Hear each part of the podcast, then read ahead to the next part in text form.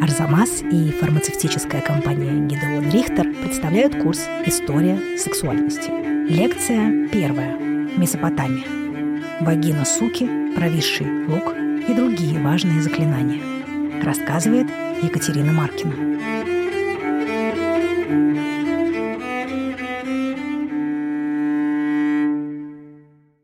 Представьте себе, что вы перенеслись на 4000 лет назад и оказались в доме жителя Древней Месопотамии. Скорее всего, то, что вы там увидели, не поразило бы вас эстетически, потому что они, конечно, совершенно не были передовыми людьми в плане украшения интерьера. Все, что в месопотамском доме находится, имеет сугубо практическую функцию. И теперь представьте себе, что вы входите в дом и видите, например, возле двери изображение свирепого пса или рычащего льва или голову демона. Это предметы, которые висят там не для красоты. Это предметы, которые выполняют защитную функцию. Они отпугивают злых духов, которые могут проникнуть в дом с улицы. Вы идете дальше, проходите во внутренние покои попадаете в спальню.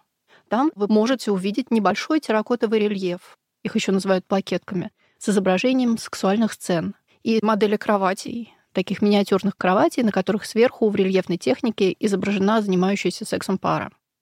На плакетках часто изображается коитус атерго, сцена соития, когда мужчина находится сзади, а женщина стоит перед ним, наклонившись вперед. Причем нередко она параллельно занята еще одним делом. Она пьет пиво из стоящего перед ней сосуда через специальную трубку. А вот на кровати любовники, как правило, лицом к лицу. Что означают эти изображения? Зачем они находились в Месопотамском доме? А мы знаем, что памятники такого типа находят преимущественно при раскопках жилых кварталов. Причем, судя по тому, что плакетки изготавливались массовым способом при помощи специальных форм, в древности они не были такой уж большой интерьерной редкостью. Эротические сцены — это типовой сюжет для плакеток, такой же, как, скажем, изображение героев-воинов, мифологических существ, Например, часто изображался демон Пазузу, который противостоял злой демонице Ламашту, охотнице на беременных женщин и младенцев. Или это ровно такой же сюжет, такой же типовой, я имею в виду, как изображение животных, например, собак или львов. Все эти сюжеты связаны с бытовой магией и выполняют охранную функцию, не дают силам зла проникнуть внутрь дома. Если смотреть на рельефы под этим углом, то, например, воины, мифологические существа, собаки могут рассматриваться как привратники, не дающие переступить порог дома несчастью и болезням. Эротические изображения выбиваются из этого ряда только на первый взгляд. Дело в том, что спальня, или даже в более узком смысле кровать, такое же пограничное пространство, как и порог дома, и поэтому тоже нуждается в защите. На кровати человек спит, и значит, это место, где проходит граница между реальностью и миром сновидений. На кровати человек болеет, и значит, это место, где встречаются жизнь и смерть. Наконец, на кровати происходит зачатие. Да и сам по себе секс — занятие, связанное с пересечением границ, с проникновением в тело другого. В этой логике идея о том, что спальню нужно защитить, и как минимум не хуже, чем вход в дом, на взгляд древнего человека должна была выглядеть более чем разумно за счет чего может происходить такая защита.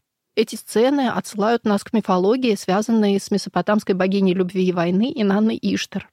Место, где находится такое изображение, под покровительством этой богини. Модели кровати отсылают нас к мифу об Инанне и ее возлюбленном, а затем и муже, Думузе, легендарном обожествленном царе города Урука. Инанна и Думузи — это прототипическая идеальная пара возлюбленных супругов. И все, что написано клинописью на эту тему, восходит к мифу об их отношениях. Эти тексты полны интимных подробностей. Там есть, например, пассажи, которые в деталях описывают любовное свидание и подготовку к нему. Рельефы с изображением коэтус атерго, где женщина пьет пиво, также отсылают к Анане Иштар, но на этот раз не как к жене Думузи, а как к покровительнице проституции. Дело в том, что в месопотамских реалиях секс за деньги ассоциирован прежде всего с питейными заведениями. Поэтому сосуд с пивом, который мы видим на рельефах, присутствует там как указание на то, что дело происходит в таверне или в кабаке. И совершенно не факт, что женщина обязательно должна была выпивать в процессе, так как мы это видим на рельефе. В посвященных Инанне гимнах она нередко описывается как искушенная в своем ремесле проститутка, а также как женщина с неумеренным сексуальным аппетитом. Вот, например, что о ней говорится в эпосе о Лугальбанде. «Та, чье ремесло услада даже для бедняка, блудница, выходящая из таверны, та, кто дарит наслаждение на ложе, пища для страждущего, и Нанна, дочь бога Сина. Присутствие изображений со сценами из таверны в супружеской спальне, видимо, должно было стимулировать сексуальную гармонию между супругами, точно так же, как модели кровати были призваны обеспечить благополучные отношения внутри брака и процветание семьи, потому что от брачной гармонии между Инаной и Думузи напрямую зависит земное плодородие. А теперь давайте спустимся с небес на землю и посмотрим на то, как обстояло дело с сексом не у богов, а у людей. Этот вопрос освещается в источниках по-разному. Например, из юридических текстов мы знаем о нормах, которые регулировали сексуальное поведение.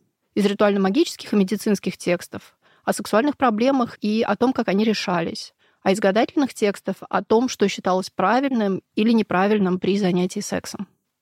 Общественные ожидания предписывали приличной девушке вступать в брак рано, в пубертатном возрасте, в среднем где-то в 14-16 лет, хранить девственность до брака, рожать детей и хранить верность мужу. При этом жених обычно был старше невесты лет на 10 или даже больше, и, конечно, никакими условностями насчет собственной добрачной девственности и верности жене связан не был. Из этого следует, что сексуальная жизнь у мужчин и женщин складывалась по-разному.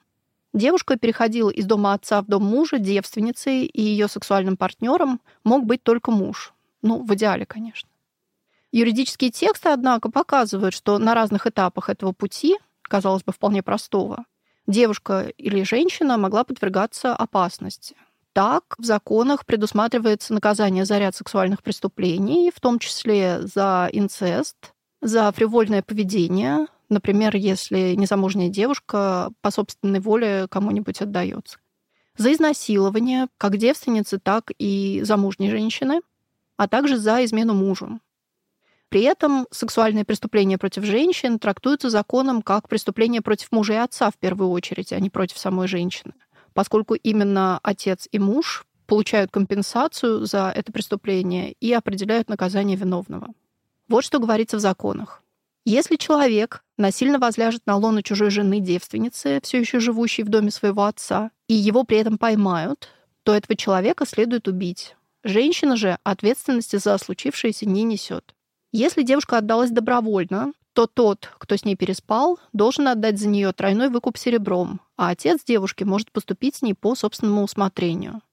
Видимо, это был единственный способ выйти замуж по любви, потому что если тебе очень повезет, то постфактум твой отец все-таки может тебя отдать замуж за того, кого ты сама выбрала.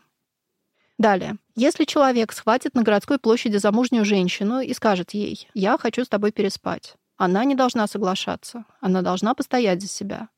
Если же он возьмет ее силой, то неважно, застигнут ли его на ней, или позже свидетели уличат его в том, что он переспал с женщиной. Этот мужчина должен быть убит. На женщине же вины нет. Если жену человека застанут возлежащей с другим, жену и ее любовника следует связать вместе и бросить в воду.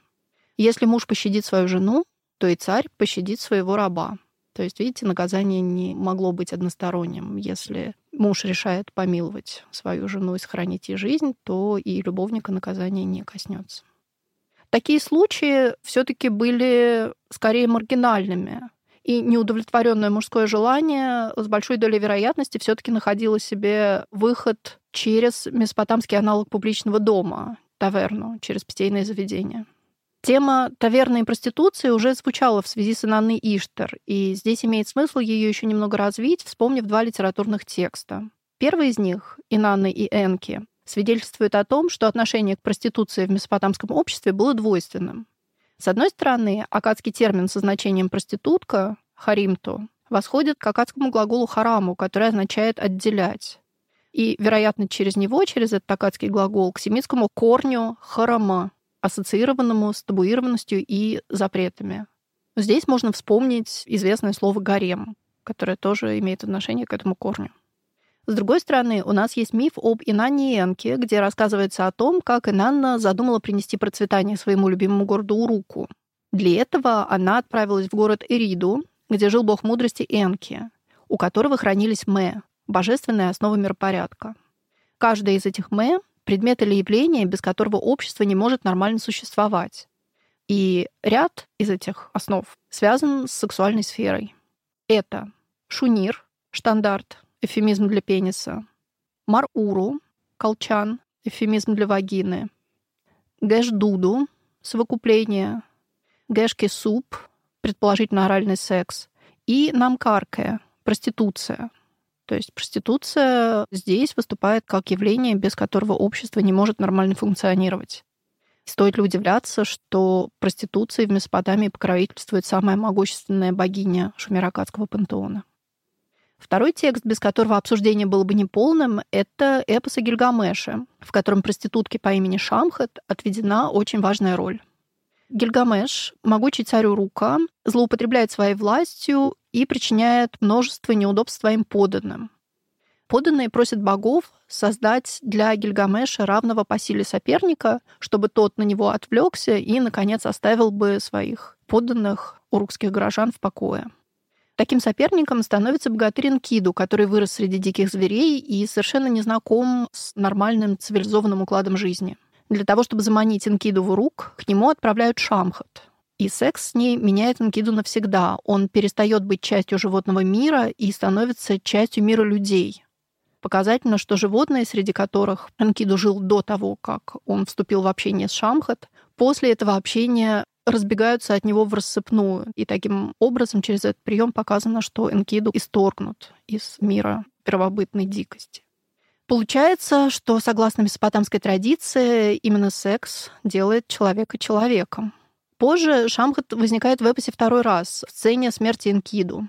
Умирая, Энкиду сначала проклинает Шамхат, поскольку именно благодаря ей он встретился с Гильгамешем и вступил на тот путь, который привел его к гибели. Проклинает он ее так. Он ей говорит, «На перекрестке ты будешь сидеть, в поле ты будешь спать, колючие травы будут колоть тебе ноги.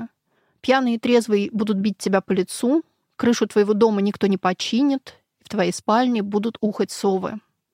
Это проклятие рисует нам картину такой бедности, несчастья и бесправия, что, произнеся его, Энкиду немного устыдился, смягчился, потому что через Шамхат все таки в его жизнь пришло много хороших вещей, дружба с Гильгамешем, подвиги, приключения и так далее. И он решает нейтрализовать свое проклятие благословением. И произносит он теперь в адрес Шамхат следующее — мой род, что проклял тебя, тебя и благословит. Пусть правители и знать любят тебя. Пусть тот, кто находится за километр от тебя, хлопает себя по бедрам. Тот, кто на расстоянии двух, встряхивает волосами. Пусть воин не промедлит развязать для тебя свой пояс, обсидиан, золото и лазурит, пусть он дает тебе. Серьги и украшения пусть он дарит тебе.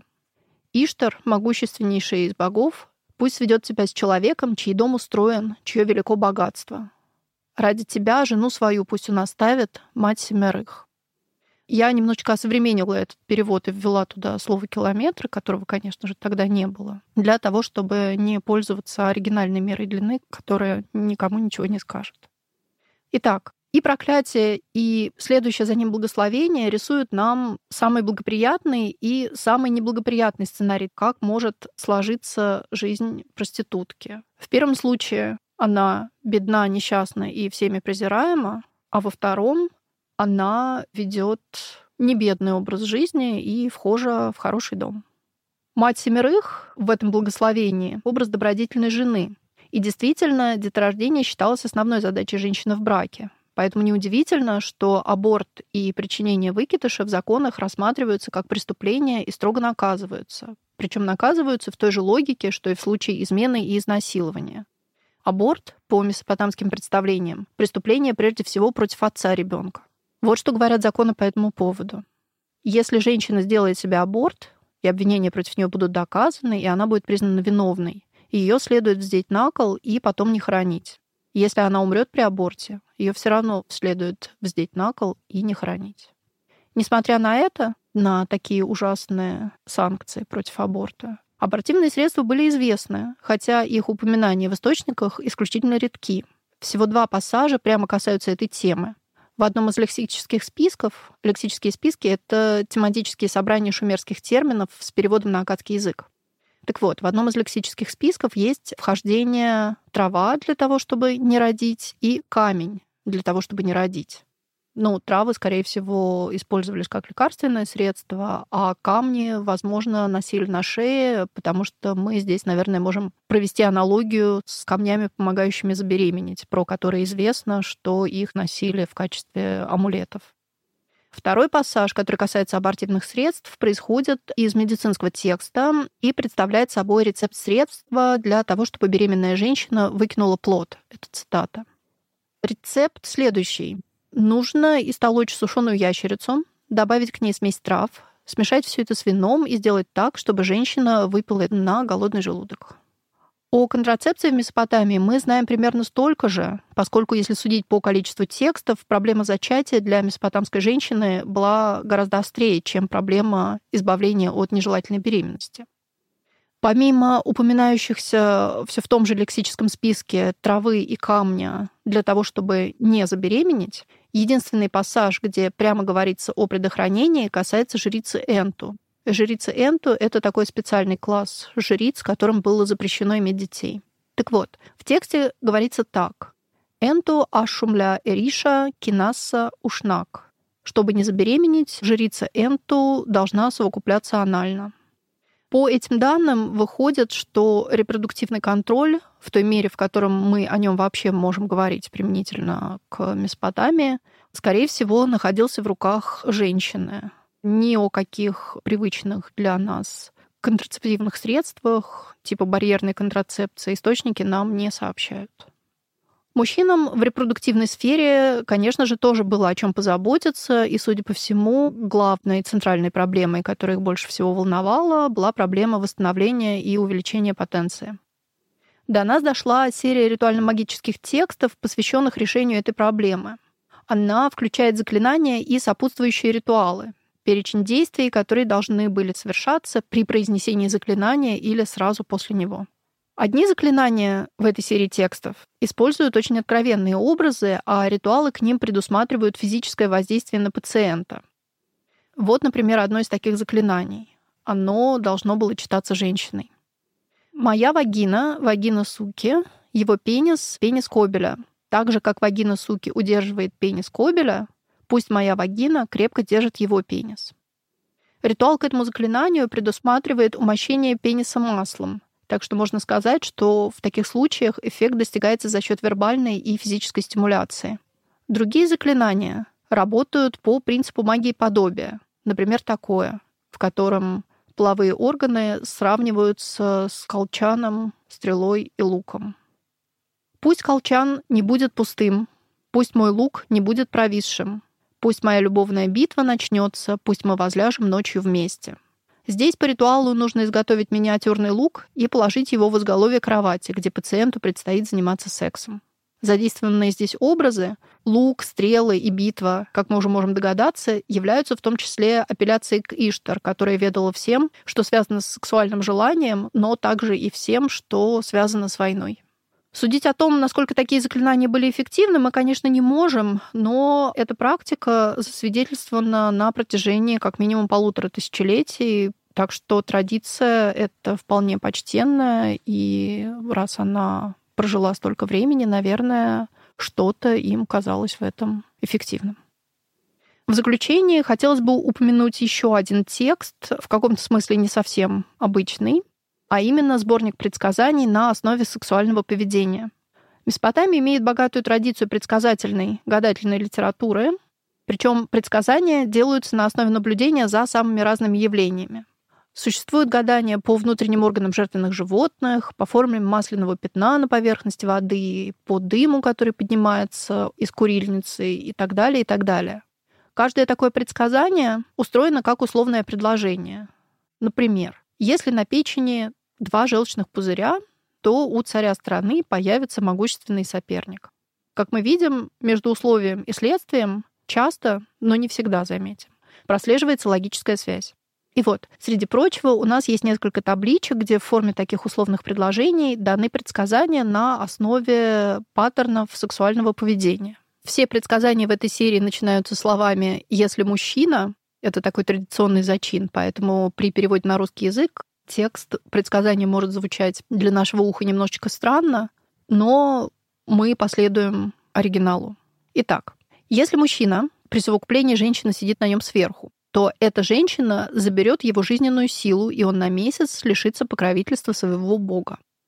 Если мужчина все время смотрит на вагину своей женщины, у него будет отменное здоровье, и он получит то, что ему не принадлежит. Если у мужчины во сне происходит полюция, и он, проснувшись, покрыт своим семенем, то этого мужчину ждет богатство, он обретет финансовую выгоду. Что интересно в этих предсказаниях, так это то, что, сопоставляя условия следствия, можно составить себе представление о том, что в сексуальном поведении одобрялось, а что не одобрялось. Но вот, например, из процитированных примеров следует, что активная роль мужчины поощрялась, а активная роль женщины, наоборот, не поощрялась. Может создаться впечатление, что заранее зная, какие стратегии приносят хороший результат, а какие стратегии приносят плохой результат, можно попытаться манипулировать реальностью, но, конечно же, текст нам ничего не сообщает на этот счет, и пользовались ли они этими знаниями для того, чтобы как-то изменить мир вокруг себя, мы, конечно же, не знаем.